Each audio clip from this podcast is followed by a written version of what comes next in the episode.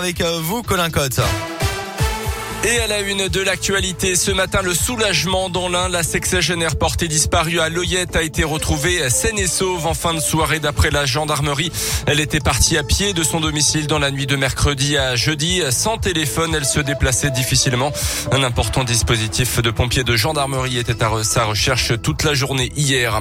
Elle était décédée malgré plusieurs appels au SAMU les suites de l'affaire Céline de Croix dans la région. Cette habitante de la Loire de 38 ans est décédée d'un infarctus en février 2018. Elle avait pourtant composé le 15 sans succès. Mais pour la juge d'instruction, il n'y a pas eu d'erreur médicale commise à l'époque. Des conclusions que rejettent les proches de la trentenaire. Ils viennent justement de faire appel de cette décision cette semaine. Le frère de la victime, Jason Nicolas, s'est confié au micro de Radio Scoop.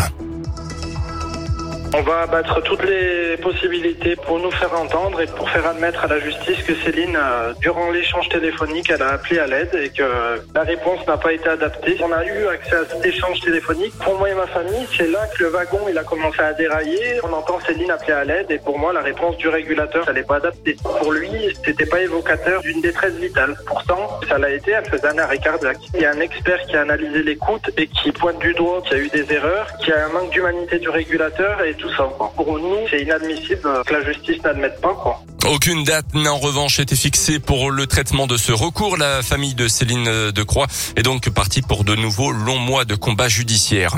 Dans l'actu également, la venue de Jean Castex à Lyon et dans son agglomération ce matin, le chef du gouvernement ira à la rencontre d'abord des policiers de la BAC dans le 9e arrondissement, des policiers qui ont été la cible de tir il y a quelques jours dans le quartier de la Duchère. Le Premier ministre se rendra ensuite à Vénissieux, Vanvelin et Villeurbanne. Déplacement cette fois sur le thème de la politique de la ville.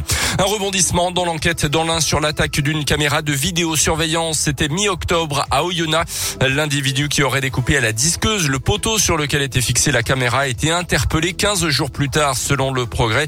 On l'a appris hier soir. Un jeune de 19 ans identifié grâce à son ADN. Un complice présumé mineur quant à lui a également été arrêté. Euh, tous les deux ont nié leur implication dans ces événements. La scène avait été filmée et diffusée sur Internet. Dans l'actu également, toujours aucune interpellation en Mayenne et encore beaucoup de questions autour de la disparition mystérieuse d'une joggeuse de 17 ans, euh, finalement retrouvée en vie 24 heures plus tard en début de semaine. Les, enquêteurs doivent auditionner la victime une nouvelle fois aujourd'hui. Elle dit avoir été enlevée par deux hommes qui circulaient dans une camionnette de couleur verte. Une étape importante dans la lutte contre la pandémie selon l'Union européenne. L'agence du médicament a approuvé hier la mise sur le marché des deux premiers traitements anti-Covid. Ils sont développés par des sociétés suisse et sud-coréenne. Les sports avec le basket et la défaite de Lasvel hier soir en Euroleague sur le parquet de l'Étoile Rouge de Belgrade. 73 à 67, les Villeurbanais étaient quand même privés de quatre joueurs au coup d'envoi. Et puis l'équipe de France Espoir de foot s'est amusée hier contre l'Arménie. Victoire 7 buts à 0 des Bleus grâce à des buts signés notamment des Lyonnais Cacré et Cherki. Une victoire qui maintient les Bleuets en tête de leur groupe pour la qualification à l'Euro 2023. Un match qui avait lieu du côté des stades, du stade des Alpes à Grenoble. Grenoble. 8h04 à l'actu, on continuera du scoop.com et mobile. 8h30, un nouveau journal.